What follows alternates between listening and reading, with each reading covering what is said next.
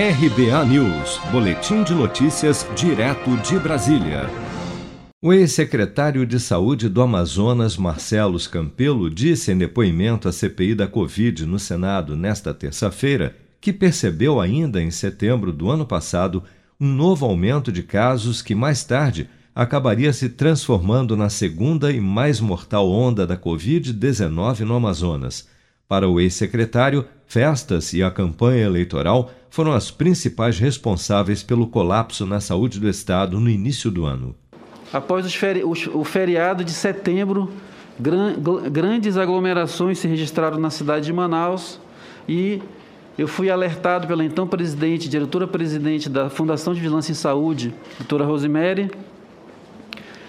sobre o aumento, o início de um aumento de taxa de ocupação nos hospitais particulares da cidade de Manaus, o que poderia aí estar evidenciando a, a, a contaminação, principalmente da classe A e B, né, que é a classe que estava mais é, sendo exposta naquele momento nas atividades de recreação, principalmente nos bares, nos restaurantes, nos flutuantes, nos iates, nas boates, etc. As aglomerações detectadas também pelas convenções partidárias e início da campanha eleitoral, com muitas, muitos comícios e carreatas é, é, realizados principalmente no interior do Amazonas, fora do controle da fiscalização. Ainda durante o seu depoimento à comissão parlamentar de inquérito, o ex-secretário não descartou a possibilidade de uma terceira onda de Covid-19 atingir o Amazonas nas próximas semanas e confirmou que já foi apresentado ao ministro da Saúde, Marcelo Queiroga, um plano de contingência para lidar com um novo aumento no número de casos da doença no estado. Há sim risco é, de um, um, novo recrudescimento, um, um plano de contingência para a terceira onda, inclusive foi entregue ao ministro Queiroga é, porque ele prevê, no caso de oxigênio, um plano específico, dependendo da, do consumo, já adotar medidas é, de logística, porque a capacidade, como bem lembrou